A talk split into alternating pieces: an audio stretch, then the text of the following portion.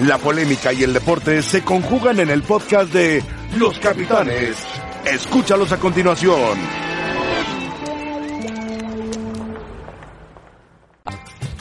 Hola, ¿qué tal? Estamos en Los Capitanes. Muy buenas tardes. Hoy justamente el Día de la Virgen de Guadalupe.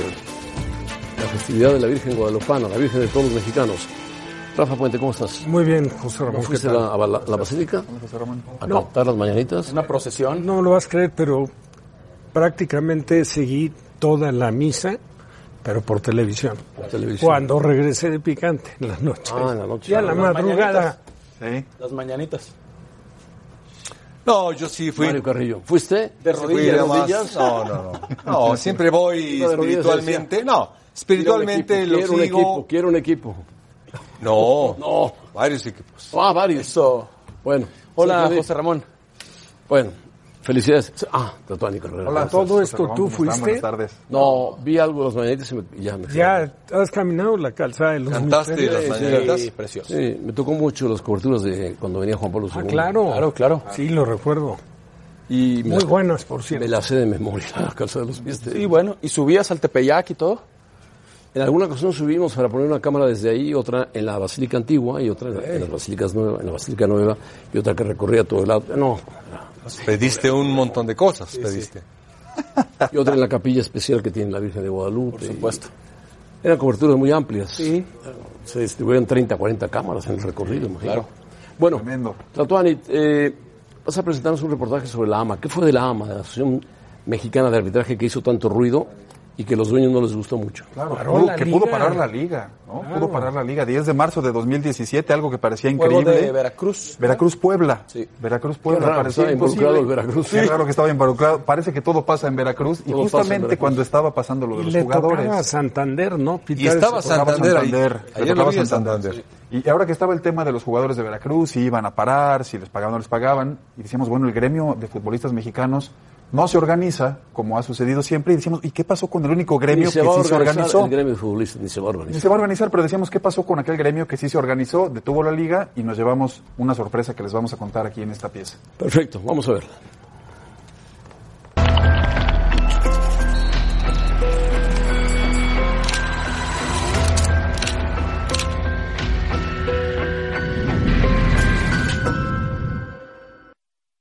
Aquel 10 de marzo de 2017, en el estadio Luis Pirata de la Fuente, sucedió lo que parecía imposible.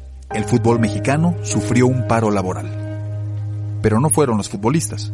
En representación del gremio arbitral, Enrique Santander decidió no pitar el partido entre el Veracruz y el Puebla. Los de negro pedían endurecer las sanciones para Pablo Aguilar y Enrique Triverio, futbolistas que habían agredido a sus colegas en el campo. La llamada para detener la Liga MX salió de la oficina de la Asociación Mexicana de Árbitros, una organización creada en 2014 que había ganado mejoras salariales y otras condiciones favorables para los silbantes. Aquel fin de semana demostró su poderío. La bomba explotó tan fuerte que paró los otros ocho partidos de la jornada 10 del Clausura 2017. José Luis Camargo era el primer asistente en aquel juego de Veracruz y gerente administrativo de la asociación.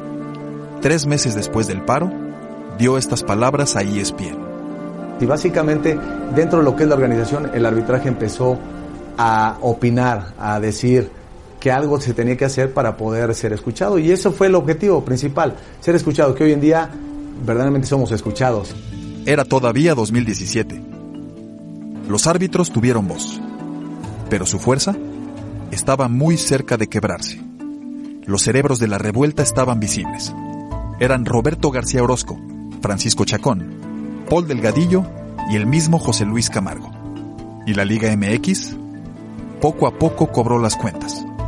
Casi tres años después de detener el fútbol mexicano, de vuelta al lugar donde todo comenzó. Bueno, estamos en la oficina donde se reúnen los árbitros. Vamos a ver si sigue siendo aquí. Hola, buenas tardes. Venimos de ESPN eh, para ver si este es el lugar donde siguen reuniendo los árbitros. No, este es un despacho de seguros. Despacho de seguros. Así es. Lo que aquí se cuenta es la historia de la caída. El ajuste empezó con el despido de Héctor González Iñárritu y la llegada de Arturo Bricio a la comisión de arbitraje. El primer mensaje del nuevo presidente marcó la línea. tenemos que ser institucionales, ¿no? Hay, hay temas de disciplina, hay temas de respeto que tenemos que, que meter en el, en el, en, dentro del carril para que esto pueda marchar, ¿no? Los árbitros continuaron con su preparación cotidiana. Todo parecía seguir su curso. Pero seis meses después de aquellas palabras de Bricio, en enero de 2018, vinieron las primeras consecuencias para los líderes.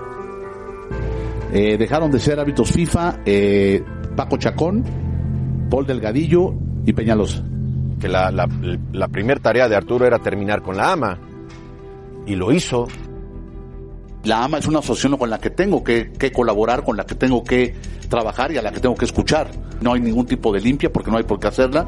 Se acabaron las carreras de todos los que dirigieron, se acabaron. Se acabaron las carreras. Paco Chacón, Paul Delgadillo, Roberto García, que está fuera, sigue arbitrando, pero no tiene acceso a nada. Poco a poco continuó el desmantelamiento de la organización. Solo un árbitro quiso hablar frente a la cámara, pero con la condición de cuidar su identidad. Usted sabe que Bricio le llama a Camargo y le dice o te estás quieto o, o cuando te vayas te vas por las malas y, o cuando te vayas no vuelves a pisar federación. Camargo le baja tres rayitas y empiezan a desaparecer las cuotas a los árbitros. El cambio del consejo directivo fue otro momento clave. El 29 de mayo de 2018, en la convención de Playa del Carmen, los árbitros votaron por César Ramos Palazuelos como su nuevo presidente. Y reiterar mi disposición al trabajo, el agradecimiento a, a la mesa directiva que una convicción ha, ha, cambiado la vida de cada uno de nosotros. No creo que haya una persona que, que pueda decir lo contrario por los beneficios y condiciones que hoy en día tiene el árbitro. Cuando César anuncia que es elegido y cuando César dice gracias a la administración anterior, gracias a todo lo que se había vivido y agradece su llegada y todo, todos sabíamos que él llegaba con el propósito de acabarla. Todos sabíamos que ya era el fin de AMA. En una junta en, en el hotel de, de Fiesta Inn, en el hotel del Boulevard Aeropuerto, en la ciudad de, de Toluca, Estado de México, él anuncia que, que él está rechazando por completo el cargo y que AMA no era el camino correcto a, a continuar. El nuevo comité directivo, encabezado por Ramos Palazuelos, nunca más se comunicó con los empleados de la AMA y tampoco con los árbitros. La asociación ya no cuenta con un espacio físico y sus redes sociales ya no tienen actividad. Su último mensaje fue el 21 de diciembre de 2018 con la carta de despedida de José Luis Camargo, quien hoy se encuentra como asesor arbitral en Guatemala. ESPN contactó a Arturo Bricio, pero no quiso dar su opinión acerca del tema. Ya no queda nada. La única organización que pudo parar el fútbol mexicano fue descabezada. Bueno, palabras duras, fue descabezada. Y ahí están los culpables. Dos.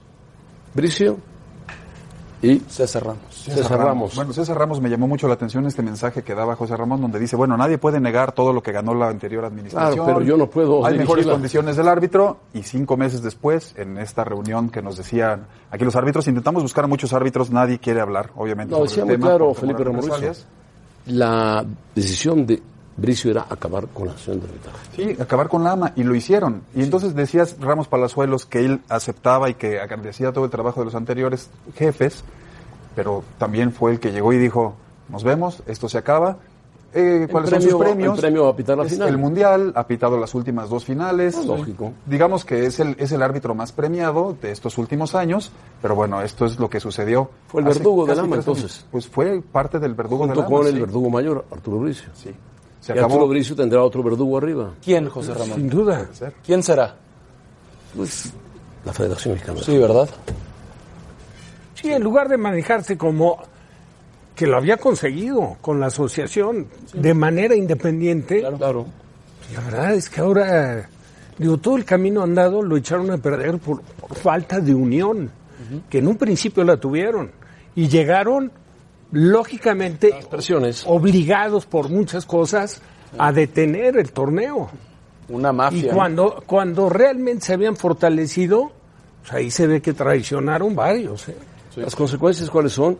Pues simplemente quedar como árbitros un poco mejor pagados o con mejores condiciones, y eso sí se los permite Bricio, porque Bricio es la mano de la federación para hacer prac. Pero fíjate cómo se acabó el contrapeso, José Ramón, ahora que hablamos de las consecuencias. Nos acordamos hace poco lo de Jorge Gaso y Mauricio Morales. Sí, señor. Eh, ¿Cómo se manejó? No lo sabemos. Uno quedó fuera, no hay una asociación que los defienda. Ahora se toma la decisión desde la federación, nadie los ha defendido. pero curiosamente Bricio dijo, a partir de ahora la ama será respetada. y- No, y las consecuencias también de, de la baja de arbitraje, en el nivel de arbitraje, porque También los árbitros eso es un hecho. son muy buenos árbitros, los Eso que se cierto. fueron. A mí me gustaba siempre Roberto García, pero ahora los que hay, hombre, pues les falta un poco. Eso es muy cierto, más, ¿eh? En este, eh, en este corte de la AMA, claro que también perdió el arbitraje mexicano, porque Claro. tenías a los árbitros que tenían mejor nivel. Los más preparados. ¿no? Y todos ellos terminaron saliendo. Podrían, haber, podrían haberlo elegido a un árbitro que esté pitando, a un exárbitro con personalidad que nos ayudara, Claro. que no tuviera que ir a partidos ni nada, ni que fuera presionado por el mandamás. Sí, y nos decían en estos temas que estuvimos platicando cómo les empezaron a llegar llamadas y les decían no puedes ya usar ningún membrete de la AMA, no puedes usar el corbatín que tenían, no puedes usar un pin de la AMA, no No. puedes usar el brazalete. Todo eso se acabó, O sea, una la AMA va a desaparecer. total. Una persecución total, aunque aquí se dice que no había persecución, ¿no? Porque No. Bricio ha asegurado que no hay ninguna persecución ni nunca lo hubo contra la AMA. El hecho es que ya no existe. Pero ¿qué tal cuando Ese es el único hecho. Fulano, fulano y fulano sin gafete de FIFA. Sí. Sí, y todo lo decía con temas de pruebas físicas, que tal vez algunas tenía parte de razón, pero hubo otros árbitros que tampoco las pasaron y, a los que no se, les quitó pueden utilizar también en el bar, hombre. Bueno, pues no las pasó el bar Ramos. necesita también de estas personas. No las pasó. No las pasó Ramos. No las pasó Ramos, Pero efectivamente. bueno, está- él está del lado correcto. es el consentido, está... Es el consentido y es el que no tuvo que es un llevar a esto. superárbitro, pero está de moda. Sí, y bueno, hoy y, y hoy anda tiene- mejor Santander que él, cargará con la AMA. ¿sí o no? Pues ahí se dan un tiro, se un tirito. No, los dos. Ramos tampoco da locuras. en- Por eso un tirito se dan. Lo que pasa es que Ramos está buscando el Mundial a los Juegos Olímpicos. Sí. Claro, ya tuvo el de 2018, ¿eh? Y, ah, ya tuvo el Y está teniendo 2018. los, los de vuelta, las finales de Y es el vuelta. consentido de Bricio y, bueno, ya sabes cómo se maneja esto. Para los árbitros, en- árbitros. lo que dicen ellos es que él acabó con la AMA. O sea, dice, bueno, César Ramos hizo o fue nuestro presidente, lo votaron. Fue el enviado especial para acabar Dijo que por un tema de CONCACAF él no podía tomar el cargo porque México quedaba muy mal internacionalmente y que eso se acababa. Eso, obviamente, confirmado con varios árbitros que lo culpan a él. Pero podían haber elegido los árbitros inteligentemente a otro, Como, como correspondía. como correspondía. Tú Digo, no si puedes, lo más perfecto. difícil es lograr la asociación. ya la tienes, ya está operando, ya tomaron decisiones importantísimas. Digo, no es que uno aplauda que, que paren la liga, pero bueno, realmente de acuerdo a lo que buscaban. sean hicieron por- independientes. Claro, que sean independientes totalmente. Pero, Qué pena, qué pena. Bueno, pues muchas gracias. El hombre invisible Tatuani se metió ahí con los árbitros. Buen trabajo, tocó, tocó una puerta y le dijeron, no, aquí vendemos seguros. seguros. Sí. Bueno, eso es la ahora. Eso es dama. O sea, te fuiste al, de- al, piso 11 en lugar de al piso 7. En lugar del piso, sí, así es. Bueno, gracias. León Gracias. Lecanda. León Lecanda está en Cuapa. No hay muchas noticias porque el América está parado. Adelante, León Lecanda. ¿Cómo te va, José Ramón? Un abrazo en los capitanes, aquí desde Cuapa, donde te extrañan, ¿eh? Me dicen que a ver cuándo te vienes a dar una vuelta a observar un entrenamiento de las Águilas del la América. Por cierto, hablando de observarlos, bueno, no hemos podido. La práctica de ayer por la tarde a puerta cerrada, la de esta mañana también.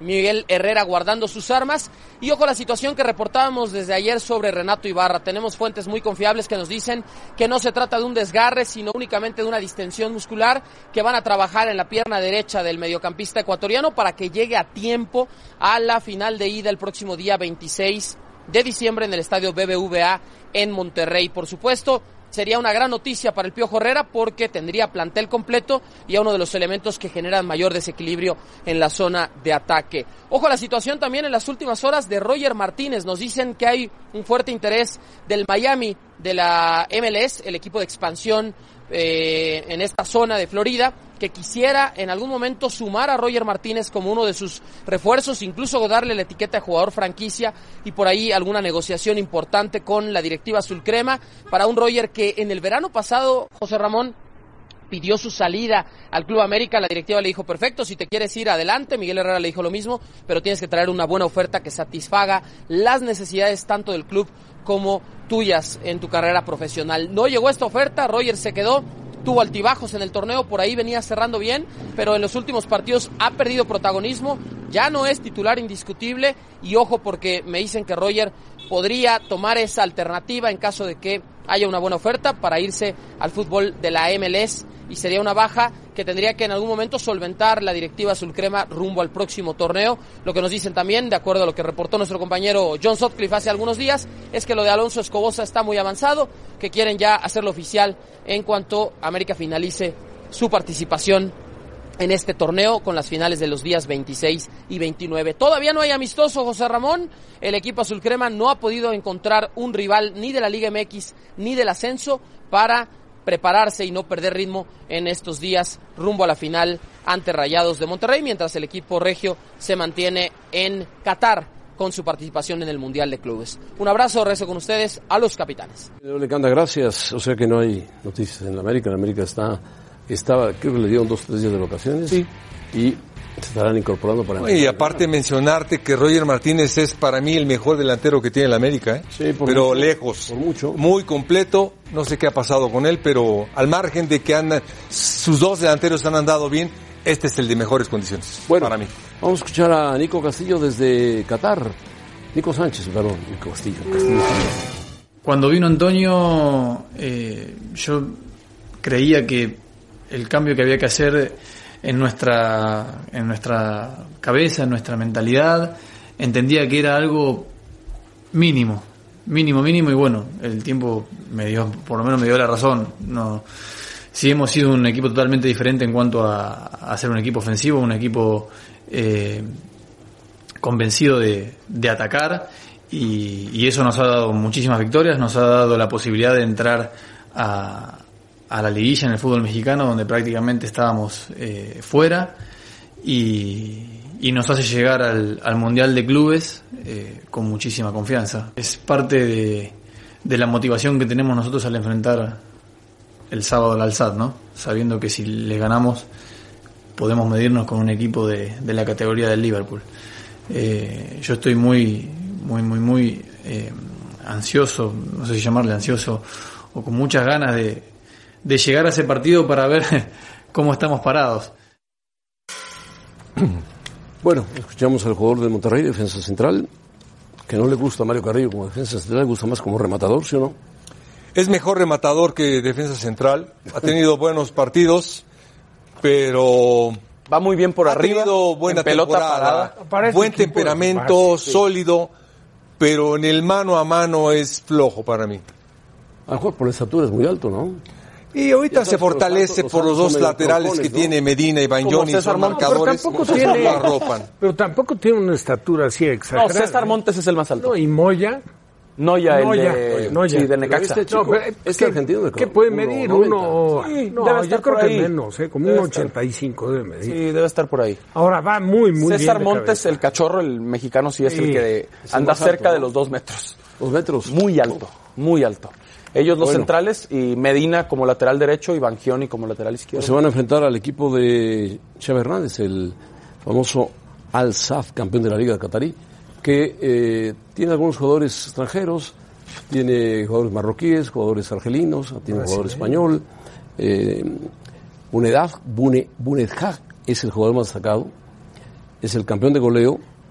De la temporada pasada metió 39 goles, 13 más que el segundo lugar. Actualmente es el líder con 9 goles en la tabla de goleo catarí. Y eliminaron ya al equipo chino y entonces esperan al Monterrey. Ahora, digo, por supuesto, no, no, no es para, para hacer confianza. Uno, lo que comentaba Nico, pues, no es para menos estar motivadísimo si estás en un evento de esa naturaleza. Y a un pasito, a un pasito, que digo, todo depende mucho de Monterrey, que no se complique tanto ese paso. Y Rayados para es favorito. Al, hoy por hoy el mejor equipo del mundo. Estamos que de es acuerdo. Liverpool. Estamos de acuerdo. Al campeón de Europa. Pues el, Es el mejor equipo del mundo. José Ramón, el que mejor juega. Por lo menos eh, la motivación de tener un parámetro de, de estar contra los mejores, sentirte si puedes contra los mejores, si puedes contra Mané, contra Firmino, contra Salah. Importante eso. Claro. Si le viene bien, ojalá y lleguen mejor al Estadio Azteca, ¿verdad? Para el Tiene siguiente algunas partido. bajas el Liverpool. Fabiño está lesionado, por ejemplo, su mediocampista. Sí, pero siempre con Anderson, con eh, tienen al holandés, Tienen el medio bien, campo, el medio campo, sí, el buen medio campo lo, lo distribuyen bien. Ah, el En fin. portero. El portero es muy bueno, Querazo. Anderson. Muy, muy bueno. No, en general es un equipo muy, muy sólido. Claro. Es, en mi opinión, vaya, puede ser el mismo equipo, no sé qué tanto lo apuntaló Jürgen Klopp, pero juega mejor en pasado. este momento que el torneo pasado que llegó al, al subcampeonato en la Premier League atrás del City Perdiendo y campeón solo. del Champions. Sí. Nosotros lo vimos Perdiendo el, mar- con el el martes, City. jugando Solamente. contra el equipo de el, el equipo Salzburgo. Salzburgo y le costó mucho trabajo a Liverpool ganar. Era el primer Eh, tiempo. El primer tiempo el Salzburgo pudo haber Sí, pero, pero las mejores oportunidades las tuvo Liverpool. el Liverpool. Estuvo Salah, bueno, A mí me llamó, la, la verdad me llamó eh, agradablemente la atención lo bien que jugó el Salzburgo el primer tiempo, enfrentando un equipo. Siempre, siempre jugó muy bien toda la eliminatoria del Salzburgo. Merecía más el Salzburgo. Me acuerdo que el América recibió cuatro del Barcelona, el Cruz Azul cuatro del Real Madrid en los mundiales de clubes. ¿Serían cuántos lo normal contra Rayados? Liverpool contra Rayados. Bueno, si se da ese partido, no sé. ¿Sí se da? ¿Te gusta que Salah se destape y meta cinco? Es un- No, no me gustaría. Este Monterrey, Que es, por ahí tiene que estar, ¿no? No creo que- Tres, cuatro. A de ver. los equipos que han ido, es el que está mejor preparado para encarar estas instancias. Ok. Este Monterrey. Bueno, muy bien. Vamos a saludar a Rebeca. ¿Cómo está Rebeca? Muy bien, José Ramón, te saludo con muchísimo gusto al resto de la mesa de los capitanes, a todos ustedes que nos acompañan. Así que ya quedaron definidos los octavos de final de la UEFA Champions League y por eso nosotros los invitamos a participar en nuestra encuesta del día. Hágalo en arroba ESPN Capitanes. De los no cabeza de serie de la UEFA Champions League para octavos, ¿quién es el caballo negro? ¿El Real Madrid, el Dortmund, el Chelsea o el Atlético? Participen con nosotros en arroba ESPN Capitanes. Pues uno Nosotros de esos equipos vamos a no, pausa. no lo querrán ver, eh, ¿Cómo? Rebeca. Uno de esos equipos, o alguno de estos, no lo querrán ver los primeros lugares, ¿eh? Sobre todo el Madrid. Porque son equipos, algunos con mucha experiencia y suelen ser complicados. Los cuatro muy buenos. Los cuatro son buenos, ¿eh? El Chelsea con Lampard, que bien. Ha mejorado, ha mejorado el Atlético Y con el, Simeone. el- el- sí, el El Atlético Borussia- ha venido un poco a la baja. El eh, Borussia mi se coló en la parte final, en la última jornada, y el Madrid, bueno, el Madrid eh, ganó sus partidos, a excepción del Paris Saint Germain, pero es un equipo que ha levantado mucho, futbolísticamente hablando. Bueno, más adelante vamos a platicar acerca de eso, José Ramón y Caballeros. Volviendo de la pausa, nos toca hablar de Chivas y es que siguen llegando los refuerzos, ya se hizo oficial. Cristian Calderón se está esperando a Angulo y a Peña para oficializar. Nosotros le damos los detalles al volver a los capitanes.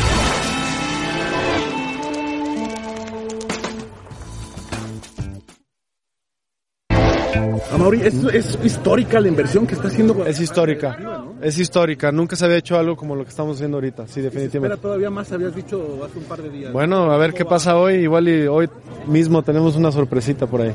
Oye, a la gente, la gente está emocionando con esas promesas de una sorpresita más y Bueno, pues vamos, este, son épocas navideñas y hay que hacer la emoción, ¿no? Entonces, eh, hoy, hoy va a haber un, un- un par de anuncios importantes. ¿no? para este equipo, Mauri, después de la inversión histórica? La exigencia total que siempre han tenido al tener eh, la camiseta de las Chivas puestas, que es un equipo grande, es un equipo de grandeza, de tradición, de resultados, y esa es la exigencia que siempre ha habido, siempre va a haber, y siempre yo me comprometo como presidente que la voy a reforzar siempre que pueda. Oye, Mauri, le estás eh, poniendo a Luis Fernando Tena también un, un rasero muy alto, ¿no? Porque obviamente con este plantel está comprometiéndose a conseguir resultados.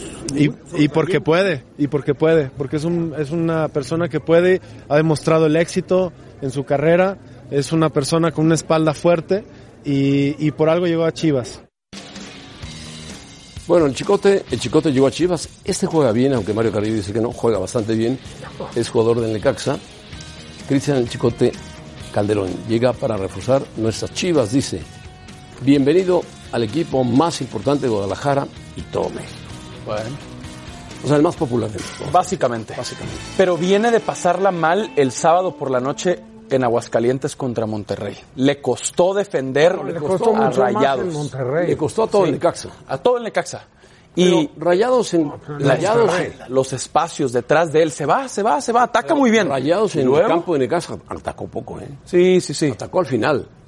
Y Rafa dice bien, en la ida también. No, no, no, en la ida. La ida. La qué ida le ganó Pavón en la espalda. Todo el juego. El primer tiempo, Todo el cinco juego. o seis veces. Sí, exactamente. Bueno, ¿Y escuchaste José Ramón? Digo, porque no me digas a mí, escuchaste a mis compañeros cómo definieron a Calderón. ¿Coincides? No es mal jugador, No, simplemente claro que que, ahí en Guadalajara no hacía falta, había jugadores de ese nivel de calidad, para mí.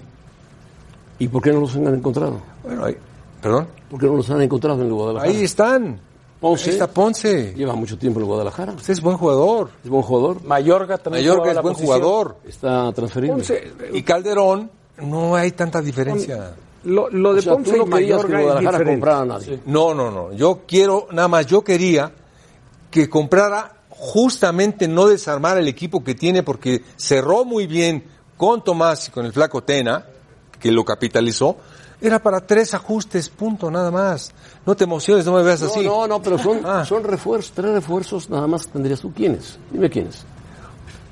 Un portero, por ejemplo, No, que no han son muy traído. buenos porteros los que tienen, pero un portero que desde ahí empiezas a ganar los partidos. Yo, como porteros, es muy importante. Bueno, se habla de Corona que podría llegar. Ah, bueno, ahí está. Y por ahí te sigues en la columna vertebral, pero no te desprendes de Pulido. Pulido se desprendió del Guadalajara. Sí. Dale la lucha un poquito. Échale ganitas, como Pulido decía. ya sabes que tiene mal acomodada la, la situación en la cabeza. ¿no? Él provocó su salida. Sí, tienes que acomodar. Hay jugadores que tienes que acomodarles todo un Tan es poquito. así que encontró enseguida a un equipo que le pagara lo que quería. Cuatro años de contrato. 9.5 millones de euros le pagaron a Guadalajara por él. Y a él le dieron cuatro años de contrato y un bono especial. Correcto. Nada más dime en Guadalajara, ¿qué jugador tienes como Pulido? Por favor, dime. No hay ninguno. Macías. No, pues son diferentes, Ramón. Bueno, te digo que te vas con la no es pasión. bueno, no es bueno. No, no, no. Son diferentes circunstancias, características. Diferentes circunstancias, características. Sí, en la cancha hay generadores, hay goleadores, ¿Quién es? hay creativos. ¿Macías es goleador? ¿Es goleador? Bueno. Pulido era goleador. Es generador. Ah, generador. Pero no Genera- goleador y quedó campeón de goleo, imagínate. Imagínate, La necesidad de tener un campeón de un goleador. ahí. Generador y aparte ser goleador. Imagínate si tienes a los dos. Y la Chofis no es generador. Potencializas. Sí, señor, por supuesto. ¿Y No este, este chico Antuna no irá bien por la banda derecha? Pues, Ramón, No te Digo, gusta. te pregunto. si quieres platicamos después. Bueno, bueno. José Ramón, al aire, al aire. Yo estoy de acuerdo. Antuna juega bien, pero juega por fuera, José Ramón. Correcto. Y pues es que tienen ahí el conejo Brizuela. El conejo jugará por fuera también. Bueno, ya tiene Por dos. bueno, izquierdo. esa te la compro, la de Antuna, pero. Con Macías. Pero los otros jugadores. Antuna, Macías, el Cone. Sí, Atrásito de ellos, la Chofis. Claro. Y vienen los contenciones, ¿te parece bien? Sí. Jesús Molina y el Gallito Vázquez. Los contenciones y pues la defensa con Mier. Con, puede Con ser con el. Tiva Sepúlveda, con Alanís, Sepúlveda, con. Briseño, con Calderón, con Madueña. Yo estoy de acuerdo y ayer a- lo hablábamos. Bueno. Voy a hablar al flaco Tena. Oh, Para que lo asesoremos. Dile, oye, flaco, ah, no está Chava Reyes con él. Chava Reyes es bueno también. Coyote también. Beto Coyote. Bueno, Sigue haciendo falta un es- portero. Eso sí, Sí, José el problema es, me da la impresión de que hay cierto, no sé, recelo con las chivas, ¿no? Que las No, chivas... pero No, no, no. no, no, yo no creo que sea recelo. Se trata de informar. En, realidad marcar que, que son las superchivas para nada. Nadie No ha son, no son. Nadie lo Digo, ha el dicho. En equipo- Guadalajara el sí han dicho, José Con Ramón. el esfuerzo de la Ah, directiva lo han dicho. está obligado. Pero no son las superchivas. No Dice que luego la- que, que la palabra obligado no cale. No, yo, yo creo que sí hay un compromiso importante para calificar. Ahora, de ahí a pronosticar o a verlo dentro Campeones. Todavía no. Hay No, equipos no, no, Todavía no. de acuerdo. Tú Con sabes que calma. el presupuesto compra talento. Sí. Y el que tiene presupuesto compra talento. A veces le sale, a veces no le sale. No siempre el presupuesto gana campeonatos, Ramón. ¿eh? También hay un trabajo ahí. Monterrey América tienen presupuesto, ¿sí o no? Sí, pero uno está acostumbrado a ganar campeonatos y habla de campeonatos y Guadalajara lo tiene que ser igual. Hoy Guadalajara se tiene que comprometer a hacer algo Primero liguillas. Pues uno de los mejores liguilla, equipos. Primero liguilla. Primero. Bueno. Pues paso a pasito. Rebeca, sácanos de este atolladero de la Guadalajara que hay, hay como mucha, la palabra no es exactamente eso, pero Incertidumbre. envidia, incertidumbre, de que el. Guadalajara crezca y pase de los coleros a media tabla o a la liguilla. Pues ya veremos qué pasa con tanta contratación, ¿no? Vamos a ver. bien. Bueno, nos toca hablar de la Champions. Ya quedaron definidos los octavos de final. Será el sorteo el lunes 16 de diciembre en Suiza. Nosotros repasamos la actividad más destacada cuando volvamos a los capitanes.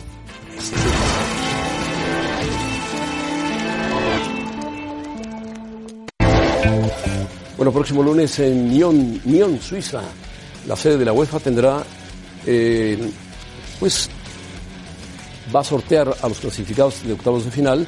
Las cabezas de serie serán, por un lado, Barcelona, Bayern, Juventus, de qué clase de equipos, Leipzig, que va de líder en la liga alemana, el Liverpool, actual campeón, el Manchester City, ya se alejó un poco de Liverpool, el PSG y el Valencia, que se coló en la parte final ganándole al Ajax y eliminándolo.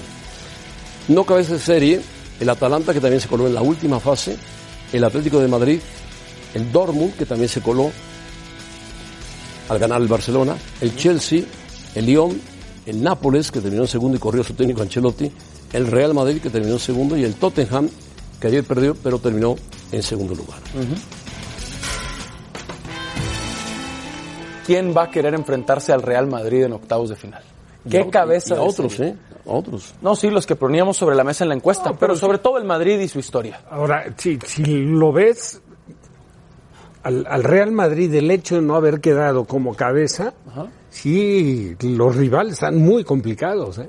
Sí, sí. O sea, nada más Juventus, claro. Manchester City, Liverpool, Sí, Bayern Múnich. eh, Leipzig. Claro. Cualquiera Leipzig le puede dar. ser El más cómodo.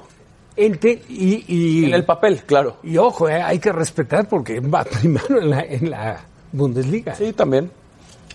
Leipzig va primero en la, la Bundesliga, pero sin embargo, el Madrid ha jugado mucho mejor. en Sí, cómo no. Dos meses ha subido su nivel, ha subido su nivel y terminó en segundo lugar. Es más, eh, Es un parámetro muy interesante, José Ramón, perdón. fue el Paris Saint Germain contra el Madrid. No, no, no, el, el- el que ahora, no, que ha levantado el nivel, sí, pero ahora el día 18 Próximo enfrenta en el Camp Nou al Barcelona, que como Y quiera el sea, Barcelona también ha mejorado. hay, Mucho, hay quien mucho. dice, bueno, pero eso no es Champions, no, no, como si fuera Champions. Ah, claro. O sea, para esos dos equipos, la Liga de España Ahí es está. importantísima. Claro. Importantísimo. Creo que el, el partido más importante, de lo más importante del mundo. A nivel mundial. A nivel mundial. Es un clásico Sea mundial. lo que sea. Nunca se ha dado una final de Champions de Barcelona Real Madrid. In- Increíble, pero todo el, digo, qué pena, ¿no? Lo que de repente sucede en la ciudad, lo que pasó en Cataluña, que fue lo que provocó que se alargara. Al, como aficionado al fútbol, dices, caray, qué bueno que se pospuso. Les fue mejor. Porque llegan mucho mejor los dos equipos. Futbolísticamente llegan en mejores Mucho momentos. Y recuperan algunos lesionados. Sí, también. En ese, en ese, cuando, cuando se iba a dar, los dos equipos estaban en un momento muy crítico. Sí, pero ahora son líderes los dos. Sí, por eso, ¿no? Van mano a mano. de goles, van mano a mano.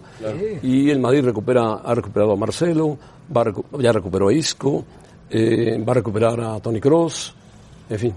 ¿Y jugadores jóvenes de los dos equipos? Vinicius y Rodrigo. Sí. Son Sí. brasileños muy buenos. Y de Barcelona, José Ramón, hay Ansu un Fati, chico Ansu ahí. Fati. Bueno, eso es algo importantísimo. El tener ese tipo de jugadores Quizá también Ansu es... Fati no sea titular en el clásico, pero podría entrar en algún momento. y- No, titular, por supuesto que no va a ser. Pero cualquier cosa... Rakitic ya dijo que no se mueve de Barcelona, o sea que no cuente con él. ningún- No estés tirando el No micrófono. te vayas, Mario. No te vayas, No Mario. sé, no sé qué está Lo pasando. tiras y parece que cae una bomba. Perdón. Disculpa, no sé cómo... Nos- nos- Ahí ya. Ahí está. Vamos contigo mientras el señor se pone el micrófono. Pues José Ramón, esta semana la NBA regresa a la Ciudad de México. Tenemos partidos este jueves 12 de diciembre y 14, este, exactamente. Hoy, Pura el esloveno. ¿sí? Y también el 14 de diciembre, al volver a los capitanes, nos vamos hasta la Arena Ciudad de México con Toño Rodríguez y Fernando Tirado. Ellos tienen la información completa. No se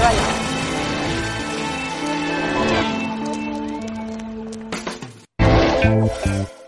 ESPN Originals nos trae un reportaje especial de Destino Confidencial. Con el surf como disciplina olímpica por primera vez en la historia, los máximos exponentes de este deporte se preparan para el gran asalto. Será la primera y probablemente única oportunidad para Nelly Gómez, una surfista peruana que sabe lo difícil que es hacerse un lugar en un ambiente plagado de estereotipos y que debió luchar contra la discriminación y el racismo para poder cumplir su sueño.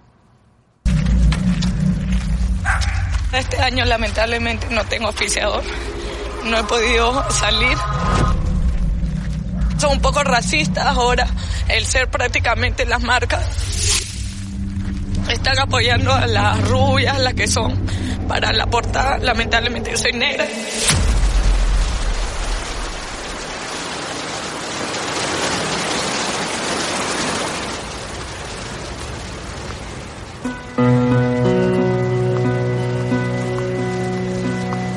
Analí Gómez es la historia de una luchadora, una mujer que comenzó a romper moldes de muy pequeña. El mar es mi vida, mi pasión. Yo nací acá, tenía la playa ahí adentro, en las venas lo llevaba. Un mar que quería surfear, algo que estaba muy lejos de su alcance. Era un deporte pues, que era de millonarios, pues, ¿no? ¿Qué vamos a poder comprar en una tabla? Nos gusta casarnos para comernos más y ya está. Un deporte de ricos y hasta ese momento de hombres. La madre de Analí trazó un plan para alejarla del agua. Mi mamá me dice, ay, te voy a llevar a un internado. Analí pasó tres años mirando el mar detrás de las rejas. Hasta que un día encontró la forma para salir de allí. Quiero correr tabla. ¿Qué hago para que me voten de ese colegio? Repito, y me votaron del colegio. Ya sin ataduras, Analí Gómez comenzó a demostrar todo su potencial.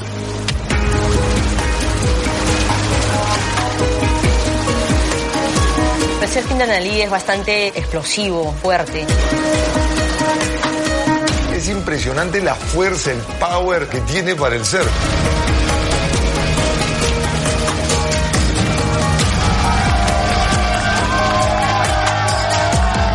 En 2014, Analí gana el Campeonato del Mundo.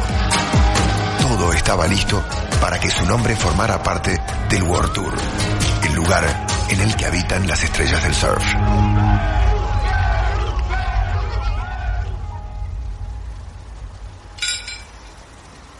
Gané el campeonato mundial y de ahí se cerraron las puertas. Fue como un balde de agua fría porque se supone que se deberían de abrir las puertas, ¿no? Auspiciaban las que eran bonitas, que le servían para la portada, para las revistas, era morena, no tenía la imagen que ellos buscaban, ¿no?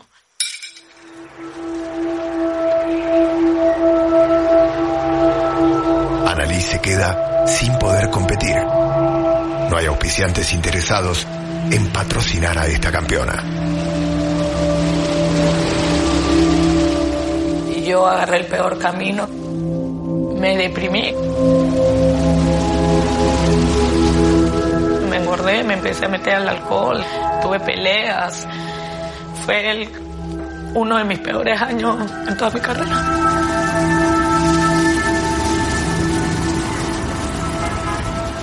Tras dos años alejada del surf, Analí decide hacer pública la razón de su inactividad. Lamentablemente no tengo oficiador. No he podido salir. Son un poco racistas ahora. El ser prácticamente las marcas están apoyando a las rubias, las que son para la portada. Lamentablemente yo soy negra. Había chicas que no tenían los títulos de ella, pero ya tenían autos, tenían patrocinio y entonces ella sintió que había una discriminación. Y empecé a decir que era lo que estábamos pasando un montón de chicas que tenían talento, pero no tenían el apoyo económico para poder realizar su sueño, que era correr el turno. Si no tienes una carita bonita, no eres gringo, coloradito, no vendes. Pues. La denuncia de Analí provocó una reacción inesperada. Todos los auspiciantes llovieron. Con auspiciantes, Analí vuelve a entrenar a competir. En 2017 se convierte en la primera surfista latinoamericana en coronarse tricampeona de la World Surf League. Y en 2018 llega a lo más alto tras proclamarse en Chile campeona del mundo de surf femenino.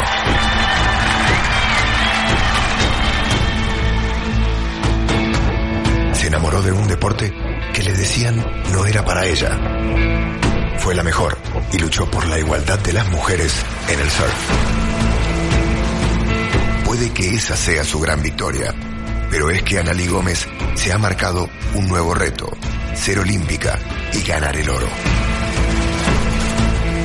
Conociendo su historia, no hay duda de que luchará por ello, como lo lleva haciendo toda su vida, con la fuerza del mar.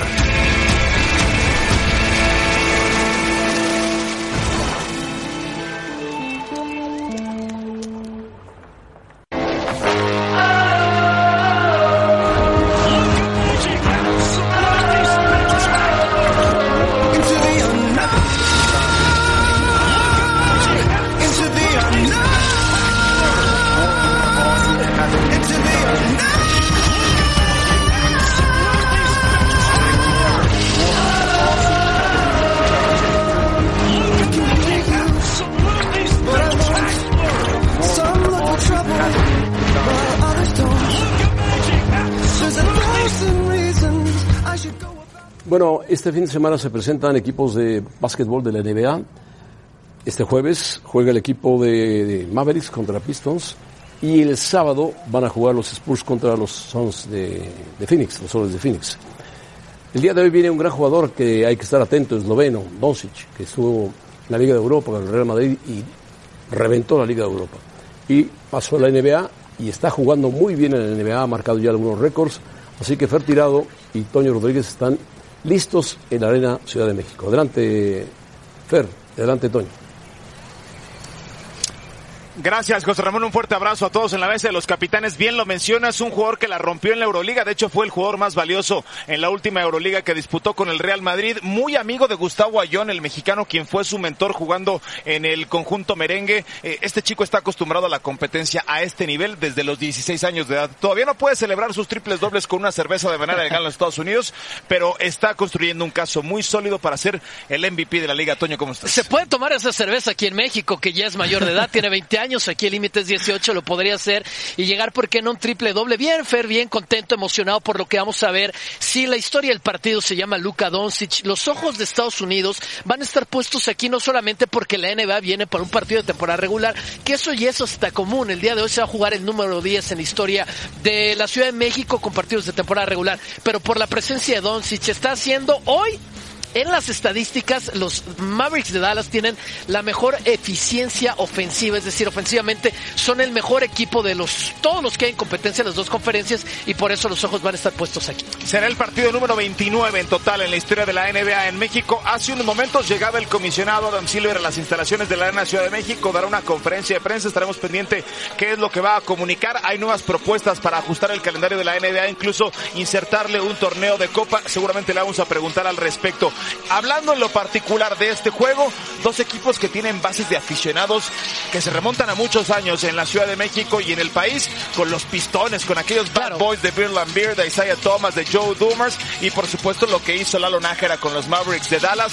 Parten como favoritos por siete puntos los Dallas Mavericks de acuerdo a los números. Ellos son terceros en su conferencia, tienen un récord ganador, aunque los Mavs Fer, vienen de perder su último partido el día domingo, lo cual es interesante. Perdieron contra Sacramento, pero a partir de entonces han descansado tres días consecutivos. Es un equipo que llega descansado, que llega en un tremendo ritmo ofensivo y desde ahí yo esperaría que pongan un show realmente en un toma y daca, canasta contra canasta, contra los Pistons, que ofensivamente también son buenos, pero en defensa tienen todavía muchas cosas por ajustar. De parte de Detroit, ya bien has dicho, esa base de fanáticos, pero ahora también tienen grandes jugadores, por supuesto lo de Blake Griffin que llama la atención y Derrick Rose, que es el MVP más joven que ha habido en la historia de esta liga. Ahora Doncic lo podría superar y vienen de ganar el lunes a los Pelicans con una canasta contra la chicharra justamente de Derrick Rose. De hecho, buscan su tercera victoria consecutiva los Pistones de Detroit, ahora con Derrick Rose, evidentemente en una nueva faceta, un equipo que me parece que es mejor a lo que marca su registro y Es que verdad, estará peleando ahí es con verdad. Brooklyn y con Orlando,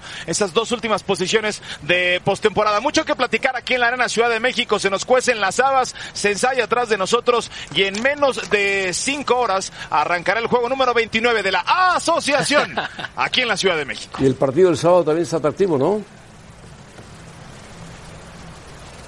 Sin duda, el partido del sábado con los Spurs, eh, un equipo que tiene también una base de aficionados muy sólida en México. Los Soles ya jugaron con un Devin Booker que metió más de 40 puntos en esta duela, va a ser muy atractivo. Yo quiero ver a los Suns, eh, José Ramón es un equipo que llama la atención para pelear post- por postemporada y si van a estar aquí el sábado.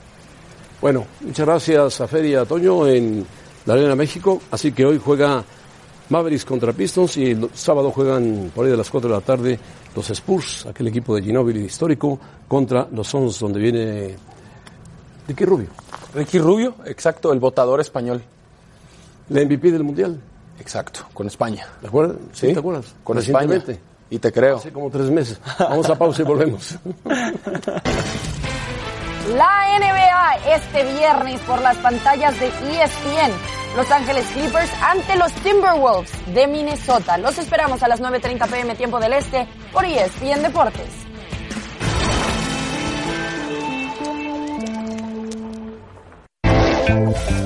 Así que es momento de despedirnos en los capitanes, pero antes revisamos el resultado de la encuesta de los que no encabezan, de los no cabeza de serie de la UEFA Champions League para octavos, ¿quién es el caballo negro? El Atlético, con el 37% de los Puede votos. ser, puede ser, es un equipo difícil, dirigido por Simeone, pero yo, yo veo algunos equipos más fuertes que el Atlético. Muy bien. Cerró de esos bien, cuatro calificó. que presentamos, pero bueno. El Real Madrid, ¿no? No, Madrid y Chelsea. Sí, Madrid y Chelsea. yo con esto me despido, José Ramón Atlético, tremendos jugadores, siempre jugando igual. Siempre. Sí, bueno, pues sí, tiene el mismo técnico Por eso te digo, pero diferentes jugadores, jugadores de altísimo nivel. Ese portugués es un crack. Joao Félix. Joao Félix. Sí, extraordinario. Metió gol. Herrera, su mejor momento, Herrera. De penal. Bueno, ya nos vamos. Gracias, Rafa. Gracias. Ramón. Buenas tardes. José Ramón. Gracias a Rebeca. Hasta luego. Hasta mañana.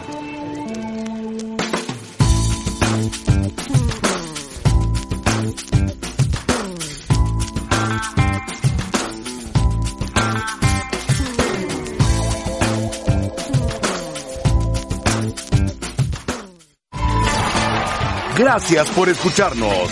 Para más podcasts, busca ESPN Deportes en iTunes y TuneIn.